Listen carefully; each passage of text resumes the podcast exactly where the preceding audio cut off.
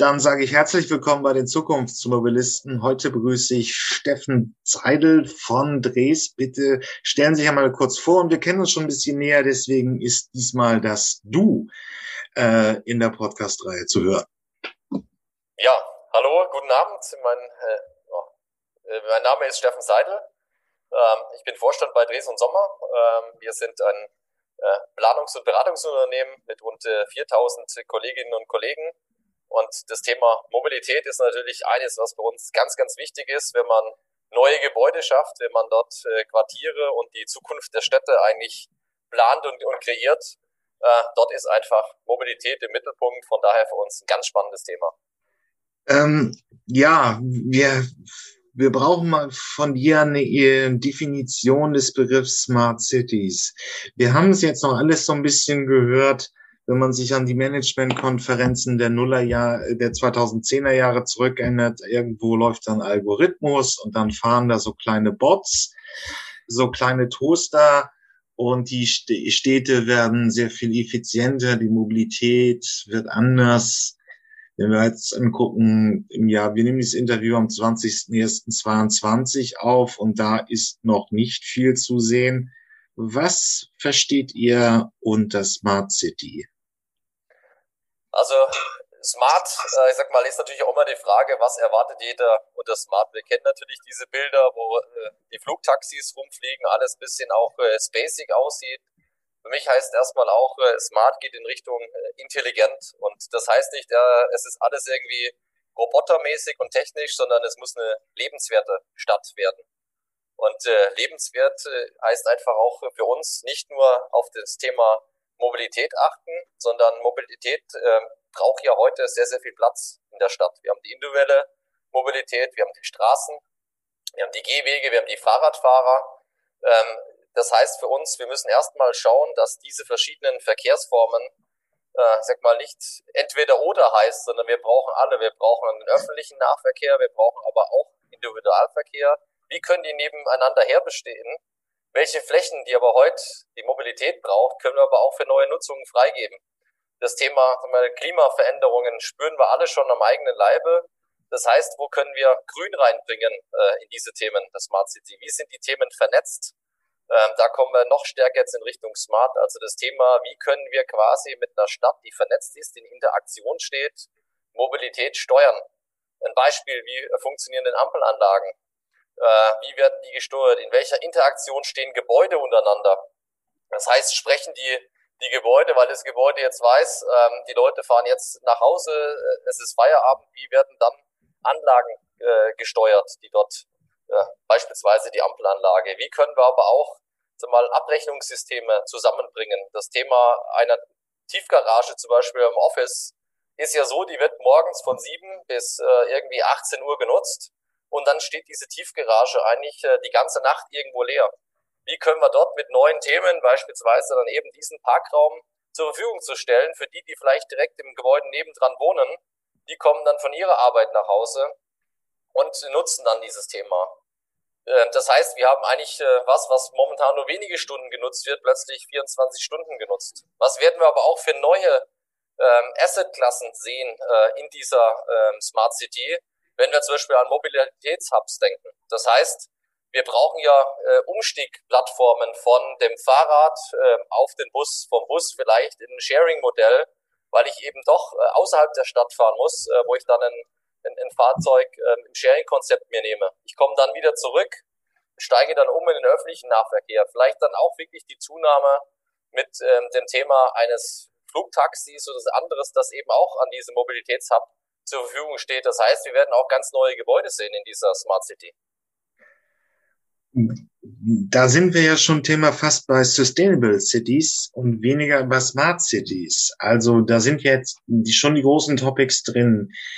Ähm, auch bei vielen im Feld beim automatisierten Fahren erhofft man einfach die Fahrzeuge können kleiner, sie können effizienter werden. Der Individualverkehr ist halt ein riesiger Flächenfresser in den Städten, weil er große Autos, meistens nur eine Person drin. Wenn man das alles kompakter bündelt in den legendären automatisierten Shuttles, dann würde die Fläche frei werden für andere Dinge. Da sind wir jetzt bei dem Thema Klimawandel. Die Städte werden immer schon aufgeheizt. Da, man kann schon 2040 mit 50 Grad in Großstädten im Sommer rechnen. Ähm, da braucht man ein bisschen Grün, da braucht man Wasser und man kann eben unter ganz explizit mal wieder in Deutschland die Wohnungsknappheit in den Großstädten. Wenn man mehr Fläche frei hätte, könnte man auch mehr bauen. Aber bevor man diese nachhaltige Version umsetzt, geht es ja darum, erstmal eine Smart City zu haben. Und wir haben da viel gehört und ich was ich nicht verstehe, ist die Infrastruktur denn überhaupt schon für eine, für eine smarte City, die erstmal der, die Basis für einen effizienteren Verkehr, für weniger Flächenverbrauch, für andere Mobilitätskonzepte, für das neue Wohnen, ist das überhaupt schon da? Und da müsste man jetzt nicht einfach mal anfangen, die alten Leitungen rauszureißen, neue reinzubauen, wir haben immer noch das, äh, in Großstädten haben wir eine flächendeckende Internetversorgung, aber ähm, bei kleineren Städten mag das schon auch problematisch sein. Also sind die Voraussetzungen für diese kühne Zukunftsversion überhaupt da? Sehr gute Frage. Äh, springen wir vielleicht nochmal wirklich äh, ein paar Jahrhunderte zurück, äh, weil dort äh, sind wir ja, das sind ja die Städte, in die wir heute gerne reisen. Äh, nehmen wir irgendwie die tollen Städte in Italien oder sowas, die jahrhundertelang gewachsen sind, äh, wo wir heute sagen, die, die, Städte haben eine Qualität, die sind in vielen Teilen autofrei. Jetzt kann man sagen, ähm, ist es dann eine Smart City oder nicht? Aber das ist für mich schon mal die Basis. Warum sind die so toll, diese Städte? Weil der erste Schritt ist doch eigentlich dahingehend, Mobilität auch zu vermeiden. Äh, und dann, äh, also äh, zu reduzieren und dann das, was noch übrig bleibt, sinnvoll mit digitalen Themen zu unterstützen. Aber bleiben wir erstmal beim ersten Punkt. Wodurch wird denn Mobilität ausgelöst? Dadurch, dass eigentlich in erster Linie erstmal Menschen unterwegs sind. Ähm, das heißt, wenn wir äh, zurückkehren, äh, wie war es denn früher in den Mittelalterstädten, äh, da war eigentlich das Erdgeschoss, äh, war irgendwo die Schmiede oder der Tuchmacher und oben drüber hat man gewohnt.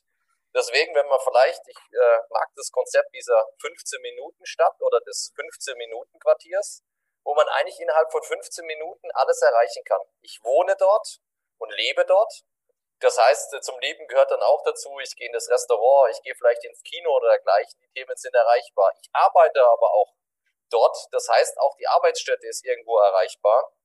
Meine Besorgungsthemen, der, der Einkauf, der Friseur sind auch in, in diesem äh, Quartier eigentlich untergebracht. Damit äh, kann ich eigentlich laufen, Fahrrad fahren, äh, also die Mobilität, die eigentlich für die Nähe irgendwo bestimmt ist. Und wir haben eben nicht diese Bürostätte, die dann am Wochenende äh, leer sind äh, und alle haben einen, Pendelmechanismus vom Büroquartier ins Wohnquartier, sondern wirklich diese Nutzung wieder verschränken. Damit schaffen wir es, Mobilität zu reduzieren. Das ist mal der erste Schritt. Der zweite ist dann zu sagen, was brauchst du dafür? Das Schlimme ist eigentlich Individualverkehr, die Autos stehen eigentlich, die, die hat jeder, besitzt jeder heute, die stehen den größten Teil der Zeit eigentlich rum. Äh, dort wirklich auch zu sagen, wo können wir viel mehr in das Sharing-Konzept reingehen, und um die Themen auch unter Faden hinzubekommen, da bin ich ganz bei dir. Da müssen wir natürlich jetzt ran und reingehen. Das kann auch kein Privater alleine steuern, sondern dort sind die Städte, die öffentliche Hand gefragt, wirklich Investitionen auszulösen, gemeinsam mit den Privaten.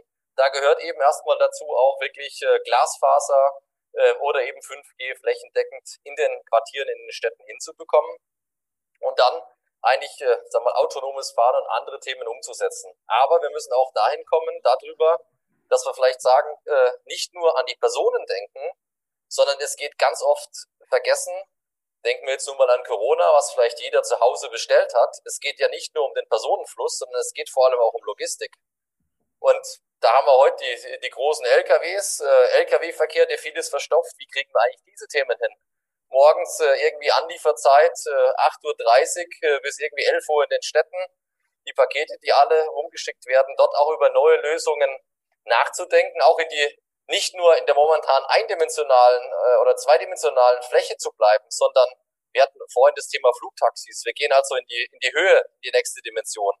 Aber vielleicht auch mal drüber nachzudenken, in die Tiefe zu gehen. Themen wie Cargo Souterer oder Hyperloop, ähm, nicht unbedingt dann mal auch Personen unterirdisch zu schicken, sondern vielleicht habe ich nur eine kleine Röhre, um das Last-Mile-Konzept hinzubekommen. Also ich kann außerhalb der Stadt in eine kleine Röhre, wo ich Pakete vielleicht mit äh, wirklich Vakuum durchschicken kann. Die werden an ein Logistiklager in der Stadt geschickt. Ähm, ich vermeide damit den, den Lkw-Verkehr und dort werden sie umgepackt ähm, auf den Fahrradkurier, auf jemand, wo ich sie sag mal an der Packstation abholen kann oder dergleichen. Ähm, das heißt, es hilft nicht nur, wenn wir an den Personenverkehr denken, sondern wir müssen vor allem auch an das Thema Logistik denken. Okay. Ähm, übrigens, ich bin mir nicht ganz sicher, aber dieses Konzept von 15 Minuten da. Also wirklich die Städte planerisch so zu denken, dass man wirklich alles in, was man so im, im Alltag braucht, in 15 Minuten absolvieren kann. Das ist, glaube ich, schon in Paris von der Bürgermeisterin geäußert worden. Genau, ja. Ja, ist, also es ist gar keine so wilde Zukunftsoption äh, ähm, mehr und, und Diskussion, sondern es ist schon in Europa angekommen. Ähm, da stellt sich jetzt aber die Frage, also wir müssen, wir müssen, wir müssen. Die Frage ist ja auch die, ähm, wir können ja beim, wenn man Klimawandel ernst nimmt und auch Städte sind nun auch sehr statisch, leben viele Menschen, Baugenehmigungen dauern in Deutschland relativ lange, woanders auch, ja nicht mehr so wahnsinnig viele Infrastrukturmaßnahmen machen. Man kann Städte wahrscheinlich nicht mehr so komplett neu bauen. Wir haben ja keinen Krieg, wo man die ganzen Städte neu bauen können. Wir haben die, Stadt, die autogerechten Städte in den 50er, 60er Jahren gebaut. So sind sie nun. Und wenn man irgendwie jetzt sagt, für eine nachhaltige Stadt, die dann möglichst smart und intelligent ist, was ist das Wichtigste, was man bauen könnte? Ähm, müssen wir wirklich noch tief jetzt wieder Ausschachtungen und neben U-Bahn-Schachten auch noch äh, Cargo-Tunnel bauen oder ähm, brauchen wir erstmal nur eine Infrastruktur, damit diese digitale Vernetzung stattfinden kann. Darauf kommen dann andere Fahrzeugkonzepte und so weiter was ist das Wichtigste, was man jetzt wirklich dann auch noch bauen muss, wenn man Städte 2050 nachhaltig und smart haben will? Du hast ja gerade einen guten Punkt gesagt. Äh, wir haben eigentlich die, äh, die Autostädte 50er, 60er Jahre. Das kann ich erstmal sagen, okay, die sind ja jetzt da. Andererseits ähm, habe ich dadurch natürlich eine Fläche, die mir zur Verfügung steht, die ich erstmal clever nutzen kann. Schauen wir doch mal, was jetzt auch vielleicht Corona gebracht hat. Ähm, der Individualverkehr mit, mit, dem Fahrzeug ist erstmal zurückgegangen. Plötzlich gab es überall Pop-up-Straßen zu Fahrrädern. Ähm, der öffentliche Raum wurde anders genutzt. Wenn man schaut, Barcelona oder andere Städte, die haben dann, oder äh, Wien beispielsweise, die haben äh, dort, wo es zweispurig war, auf einspurig gemacht oder einzelne Straßen geschlossen, haben dort, äh, ich sag mal, jetzt wirklich neue Lösungen aufgebaut mit Außengastronomie, mit dem Skaterpark oder dergleichen, wo sich eigentlich die, die Stadt und die Bevölkerung den Straßenraum zurückerobert hat. Ähm, und das heißt, äh, für, für mich wäre erstmal in erster Linie wirklich auch in den Ausbau des öffentlichen Nahverkehrs reinzugehen. Das ist schon ein Thema, und das ist ja nichts, was irgendwie in einem Jahr passiert ist, sondern da sind wirklich auch die Städte gefordert, öffentlichen Nahverkehr auszubauen. Da gehört beispielsweise jetzt, ich habe ja ein paar Lösungen gesagt, dritte Dimension. Dritte äh, Dimension kann beispielsweise auch eine Seilbahn sein. Das sind Themen, ähm, die wir woanders auch schon äh, weltweit irgendwo haben, was wir eigentlich bisher gar nicht groß auf dem Fokus gehabt haben. Aber das kann auch eine Lösung sein, die man sehr gut ergänzend äh, installieren kann. Und wir müssen uns einerseits fragen, was können wir ergänzen? Zweitens, was können wir entsprechend äh, reduzieren an dieser Stelle? Also wie können wir wirklich, äh, ist ja auch eine Frage, wer hat Priorität? Und da muss man ganz klar auf das Thema auch setzen. Da haben natürlich Fußgänger, Fahrradfahrer eine andere Priorität oder der öffentliche Nahverkehr wie der Individualverkehr, also sag mal die, wirklich die, äh, die PKWs, die sehr viel Platz wegnehmen in dieser Stadt. Und da ist natürlich auch die Frage, wie einfach mache ich es denen? Äh, ich brauche erstmal riesige Parkflächen, wo die auch stehen. Wir haben es ja vorhin gehabt. Äh, Autos stehen eigentlich den größten Teil der Zeit. Wie kommen wir dort in Sharing-Konzepte rein? Und diese Themen kann nur die Stadt wirklich gemeinsam mit der privaten Hand lösen. Welche Alternativen gibt es dort? Und da sind dann auch die Unternehmen gefragt, wie sehen denn auch dort Anreize aus, ich sag mal im Hinblick auf betriebliche Mobilitätskonzepte?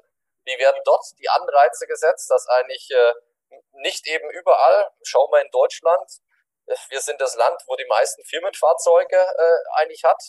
Äh, klar, mhm. wir sind natürlich auch ein Automobilland, äh, da kommt es natürlich schon her, aber welche Anreise setzen wir denn dort, um vielleicht auch wegzukommen vom, vom Firmen-Pkw, äh, der irgendwie rumsteht? Wie, wie können wir dort auch ich sag mal, öffentlichen Nahverkehr äh, oder andere Themen fördern. Das heißt, es gibt ja dann noch eine große Menge von kleinen Lösungen, die oder von weniger technischen Lösungen, die haben wir hier auch in der Podcast-Reihe noch gar nicht so besprochen. Das wären die Seilbahn. Wo gibt's genau. denn so etwas schon? Und vielleicht bringe ich noch einen Punkt rein. Auch in Lateinamerika sind Rolltreppen verwendet worden, um die Verbindung äh, in Wohngebieten zu verbessern, was man jetzt so in Europa eigentlich nur aus äh, Supermärkten oder Bürogebäuden oder ähnlichem oder aus äh, ähm, Einkaufshallen kennt.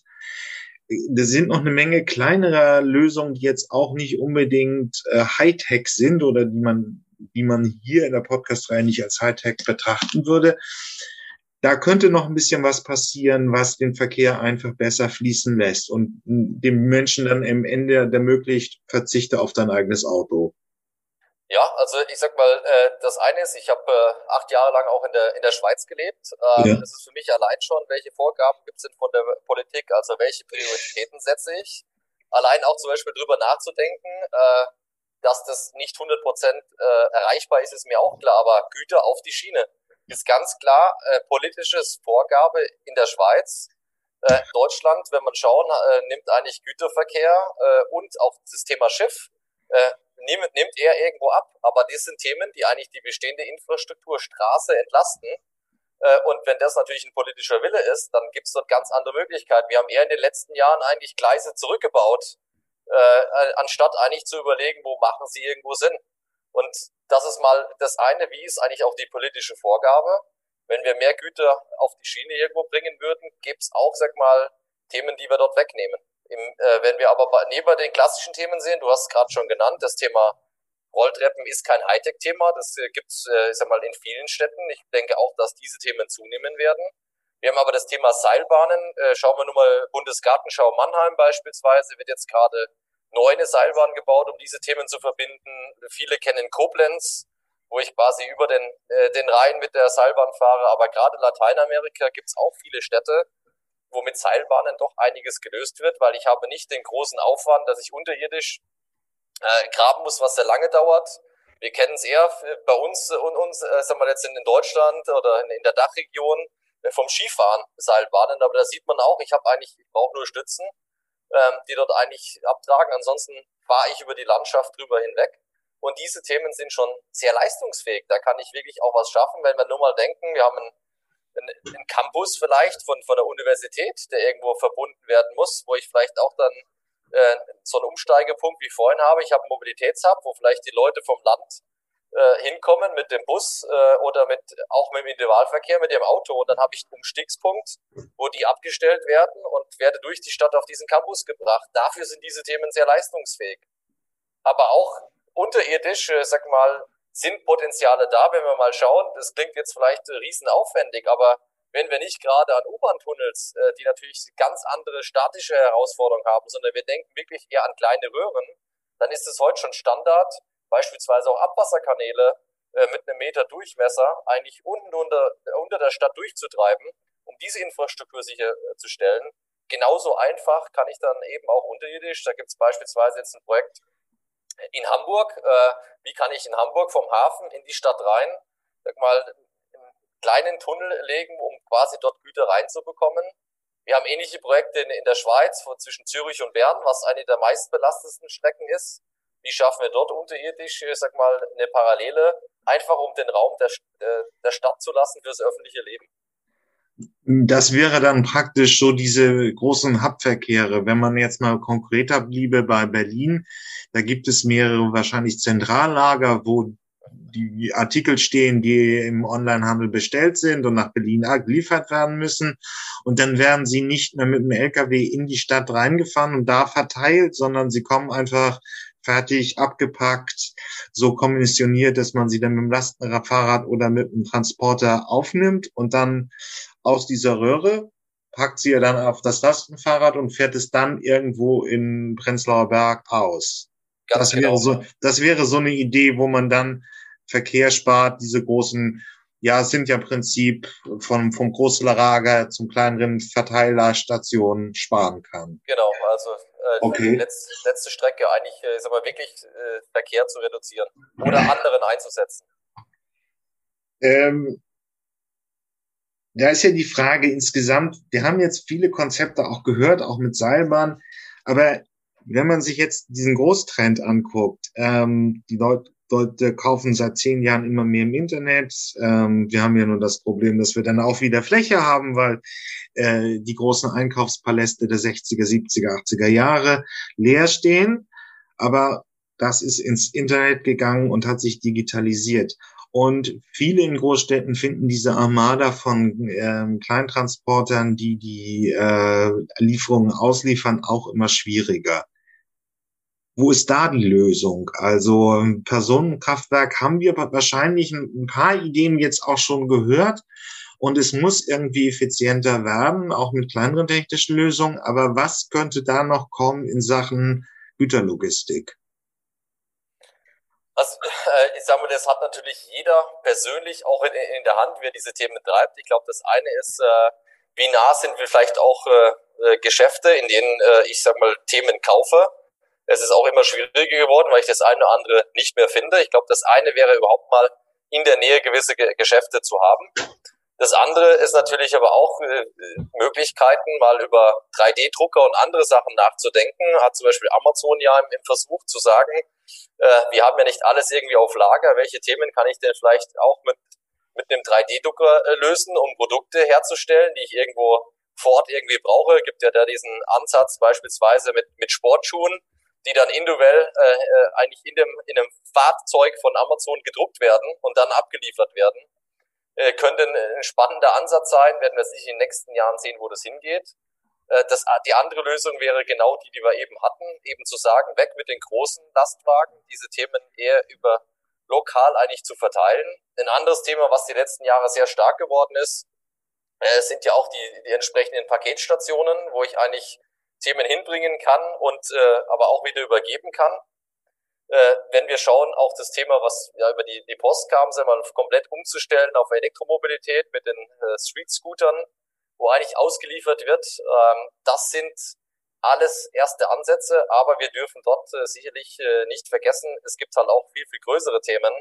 Da muss man dann eher überlegen, wie ist denn der Antrieb äh, auch von den LKWs, wo wir heute eigentlich hauptsächlich äh, Diesel haben welche Optionen bestehen dort? Mal Elektromobilität ist sicherlich jetzt politisch Wille auch bei den bei den PKWs. Bei den LKWs äh, würde ich das einfach äh, langfristig in, in Frage stellen, wenn man dann nochmal an die äh, Mächtigkeit der Batterie denkt, äh, Auflademöglichkeiten, dort wird es eher wahrscheinlich in Richtung E-Fuels, Wasserstoff gehen. Ähm, und das sind natürlich auch Themen, wo wir den, den Feinstaub damit reduzieren, in, in den Städten draußen halten. Das sind wirklich äh, Themen, wo man eher auch an den, an den ich sag mal, äh, an den Antrieb beziehungsweise am Schluss an die Energiequelle rangehen wird. Ja gut, das ist jetzt hier so ein Punkt ähm, bei den großen Transit-LKWs, also alles über 26 Tonnen, erwarten viele, du, aber auch Herbert Dies von Volkswagen, dass das Thema sich eher auf Wasserstoff konzentriert, weil das Verhältnis von Batteriegröße zum Ladevolumen zu ungünstig ist für einen batterieelektrischen Antrieb. Ist schon richtig. Nur wir haben ja da noch einfach die Armada von den von den ähm, kleinen Lieferfahrzeugen. Das muss auch kleiner werden. Also Lastenräder gibt es jetzt in Modellversuchen. Ähm, es gibt verschiedene, Beres Silbach sei hier empfohlen aus der Podcast-Reihe, das ist jetzt auch schon drei Jahre her, die entwickeln im Prinzip so eine fahrende Europalette, die ähm, äh, die Güter im nahen Verkehr für Logistik ausliefern kann. Also die Fahrzeuge werden kleiner. Die, die, Fahrzeuge werden kleiner. Ich kann mir dann auch gut vorstellen, dass wir kleine, ich meine, die Tests gibt es ja auch an vielen Stellen. Wir haben kleine Automat, äh, aut, äh, autonom fahrende äh, Fahrzeuge, die dort vielleicht als, als Roboter ausliefern können. Ähm, aber ganz ehrlich, da ist schon noch ein ganzes Stück hin, weil die Komplexität ist da. Autonomes Fahren auf einer abgesperrten Spur ist gar kein Thema. Aber die Stadt lebt halt auch davon, äh, dass viel passiert. Äh, und da wird's äh, schon schwieriger. Ich sehe wirklich dort eher, dass wir eigentlich äh, die Immobilien entsprechend anpassen, dass wir beispielsweise eben viele kleine Umschlaglager haben, wo dann der große LKW abliefert und von dort viel, viel mehr dann Lastenfahrräder oder kleine Elektroscooter haben werden, von denen die, diese Themen verteilt werden und äh, nicht eben die sechs, sieben verschiedenen Anbieter, die eigentlich immer von außerhalb der Stadt reinfahren, durch die Stadt äh, fahren, ihre Themen abliefern, dann wieder raus, vollladen, wieder rein, sondern wir werden eigentlich eher ein Fahrzeug haben, was von diesem Lager, wo vielleicht einmal der 40-Tonner kommt, dann in dem näheren Umkreis den ganzen Tag eigentlich diese Themen ausliefert. Okay. Wir, wir, also wir haben viel stärker ein, ein, ein kleiner, kleinmaschigeres Netzwerk in der Stadt als jetzt äh, das größere Lieferfahrzeug, was dann, äh, ich sag mal, das Quartier beliefert, zurück und wieder voll macht. Das ist ja dann die Frage, da werden ja hier, ähm, wie Beere Seelbach, auch kleinere Fahrzeuge entwickelt, die dieses kleinmaschige Netz sind und nicht immer der, der Transporter, den wir jetzt aus der Gegenwart kennen. Aber da sind ja, ähm, da kommen wir wieder irgendwie an die, das Thema Infrastruktur. Erstmal bauen die Städte jetzt relativ fleißig, wenn auch langsam, die Ladeinfrastruktur aus.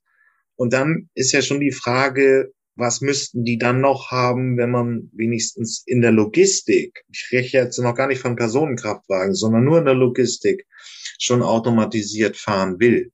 Das sind ja zwei Infrastrukturherausforderungen. Einerseits brauchen wir die Säulen. Wie sieht's denn da jetzt gegenwärtig aus? Ist die Geschwindigkeit jetzt so langsam? Wir hören irgendwie Forderungen von 1000 Ladesäulen pro Woche vom Bundesverband der Autoindustrie. Ähm, da sind sie eigentlich drunter und die Fördersummen sind auch, sie haben sehr lange gebraucht, um abgerufen zu werden.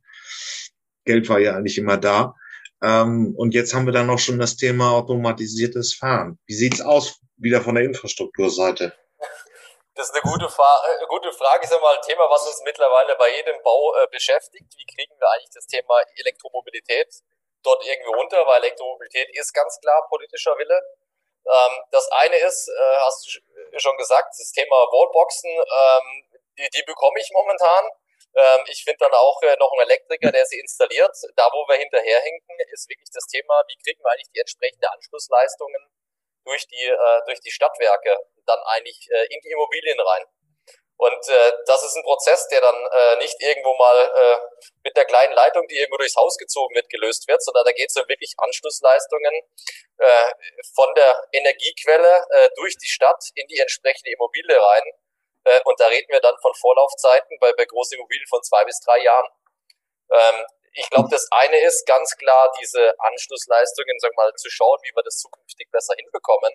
Ich glaube auch, es hilft nichts jetzt zu sagen, wir brauchen in jedem Haus den und den Anschluss, weil das werden wir so schnell nicht erreichen. Dort gibt's für mich Lösungen, äh, wie beispielsweise jetzt äh, wirklich ein dynamisches Lastmanagement. Wir machen dort auch gerade äh, ein Forschungsvorhaben hier im, im eigenen Gebäude, wo ich gerade sitze. Äh, wir haben hier äh, 60 äh, Elektroladestationen aber lange natürlich nicht die, äh, die Anschlussleistung, dass hier jetzt jeder morgens äh, um 8 Uhr mit seinem Elektrofahrzeug oder Hybridfahrzeug kommt äh, und sofort äh, jeder seine 22 kW ziehen kann. Ähm, aber wir haben natürlich die, äh, über den ganzen Tag ähm, ist diese Energie da. Und da ist natürlich die Frage jetzt, äh, jetzt komme ich vielleicht und weiß genau, ich bin nur zwei Stunden im Büro, weil ich dann weiterfahre nach München. Das heißt, ähm, wie äh, äh, erkennt das quasi, ist jetzt mein Fahrzeug, mein Elektrofahrzeug und ich brauche jetzt eigentlich äh, meine 400 Kilometer Reichweite. Mein Kollege nebendran wird heute acht Stunden im Büro sein. Das heißt, ähm, äh, wie ist das dynamische Lastmanagement mit Intelligenz, da sind wir wieder bei Smart äh, City oder Smart Building, gekoppelt mit meinem Kalender und mit dem von meinem Kollegen, um zu sagen, jetzt bekomme ich meine 22 kW, bis mein Fahrzeug voll ist. Und dann kann ich nach zwei Stunden äh, entsprechend nach München fahren. Äh, und mein Kollege ähm, kriegt dann danach oder sein Fahrzeug kriegt danach dann die entsprechende Energie, weil er sechs Stunden später wie ich losfährt. Und ich glaube, das sind die Themen dann mit, mit Smart, dass wir nicht sagen, wir brauchen jetzt überall diese große Anschlussleistung, sondern wie teilt sich das Thema auf? Machen wir ein anderes Beispiel, 60er, 70er Jahre Immobilie. Ähm, ich habe überhaupt gar keine Möglichkeiten für diesen Anschluss. Dort kann man zum Beispiel drüber nachdenken, äh, diese Lösung, die wir auch schon haben. Ich habe eine äh, Batterielösung, das, weil wenn es jetzt auch ein Bürogebäude ist, dann ist ab 19 Uhr äh, wird dieses Bürogebäude nicht mehr genutzt. Das heißt, ich habe keinen Stromverbrauch mehr für Beleuchtung, ich habe keinen Stromverbrauch mehr für die Rechner. Ähm, es fährt eigentlich überall runter. Und in der Zeit äh, nehme ich quasi das, was möglich ist von dem Netz, speise das in eine Batterie ein äh, und am nächsten Morgen, wenn quasi Elektromobilität äh, äh, wieder, also wenn Laden wieder stattfindet, nehme ich quasi aus diesen äh, Batterien die Energie, Ich glaube, das sind jetzt kleine lokale Lösungen, mit denen wir an dieser Stelle weiterkommen und die wir jetzt an vielen Stellen planen. Weil darauf zu warten, dass wir jetzt innerhalb kürzester Frist in jeder Stadt diese Anschlussleistungen, die es eigentlich bräuchte, hinbekommen, ist utopisch. Das ist ein Problem, was viele ähm, Unternehmen wahrscheinlich beschäftigt oder beschäftigen sollte. Wo wir jetzt gerade so bei Unternehmen sind, wir haben jetzt natürlich schon bei den Großlogistikern gesehen, ich nenne mal den Street Scooter, weil die Deutsche Post ihn also praktisch in Nothilfe selber entwickelt hat. Die Autoindustrie war zu zögerlich. Und da steht's jetzt. Manche führen jetzt Elektroautos ein. Aber natürlich geht's jetzt auch darum, wenn man diese ganzen äh, Themen anguckt, muss es sich ja auch eigentlich ändern, wenn man sich den Zeitgeist anguckt. Du hast von den Firmenwagen gesprochen und übrigens, ja, ich glaube, die E-Klasse von Mercedes und der 5er BMW gehen zu 80 Prozent oder fast 90 Prozent in den Firmenabsatz, also die klassischen Fahrzeuge, die man so kennt. Und es ist natürlich auch sehr günstig, per Firmenwagen ein Fahrzeug zu haben. Was müsste man jetzt wirklich als Unternehmen ändern?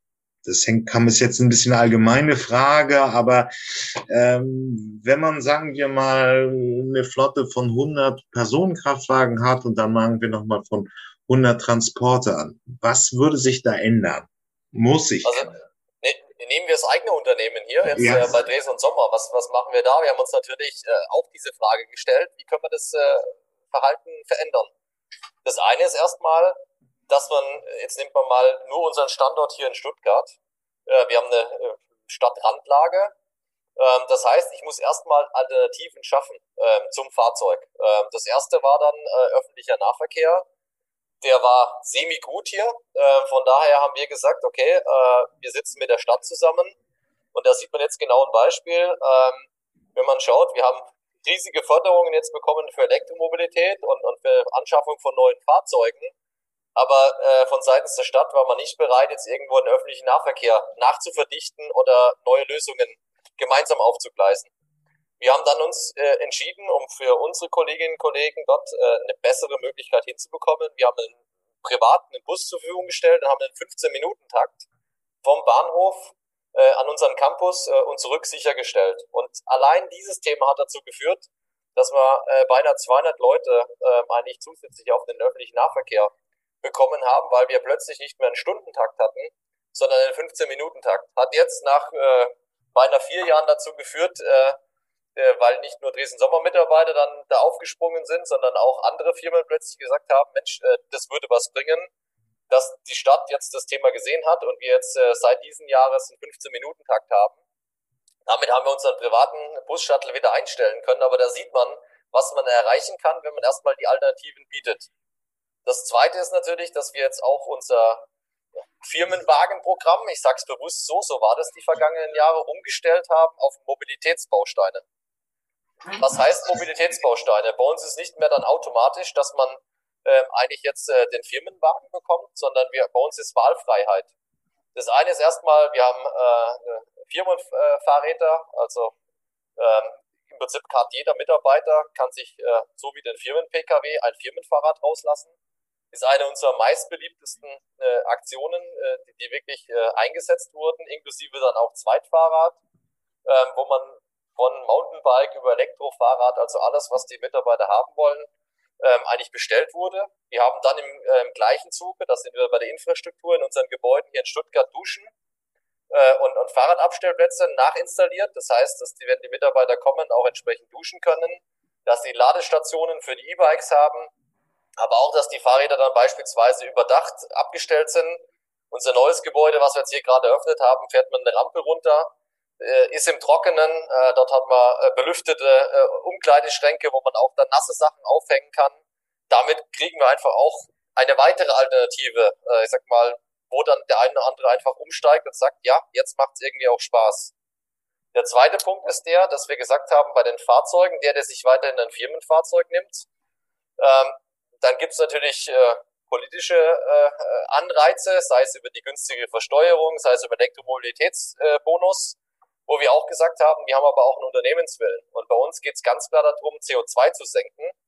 Und bei uns ist es so, du hast es gesagt, wir haben logischerweise, wie bei anderen Unternehmen auch, sehr stark auch eben E-Klasse und andere Fahrzeuge in den vergangenen Jahren gehabt. Wir setzen aber jetzt dort äh, quasi einen CO2-Bonus äh, schon seit äh, mehreren Jahren.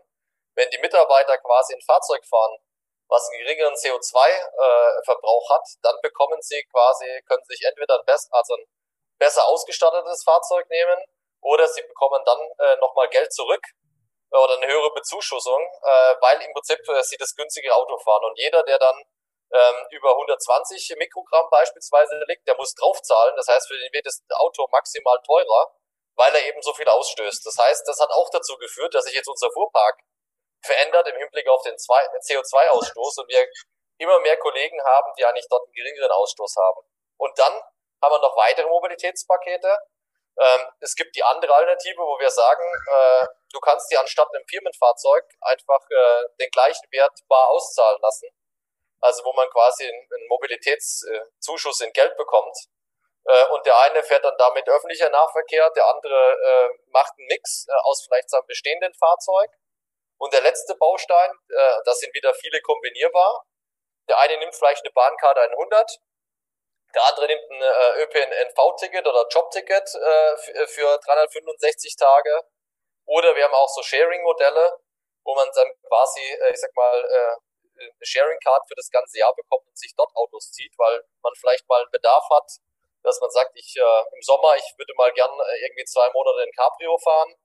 Äh, dann hat man vielleicht einen Umzug, da will man vielleicht eher irgendwie ein, braucht man ein größeres Auto, was man sich rauslässt und im Prinzip können alle Kolleginnen und Kollegen aus diesen entsprechenden Bausteinen die für sie ideale Thematik zusammenbauen, weil man muss natürlich auch sehen, dass, dass das ja auch individuell sehr, sehr unterschiedlich ist. Wir haben Leute, die wohnen hier in der Stadt, die können laufen ins Büro.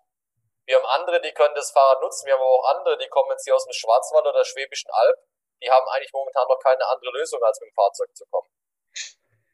Das ist ein guter Punkt. Ähm, aber dann eine Frage, und das beschäftigt, glaube ich, jetzt immer mehr, weil das Angebot an elektrischen Autos auch langsam wirklich sehr gut wird.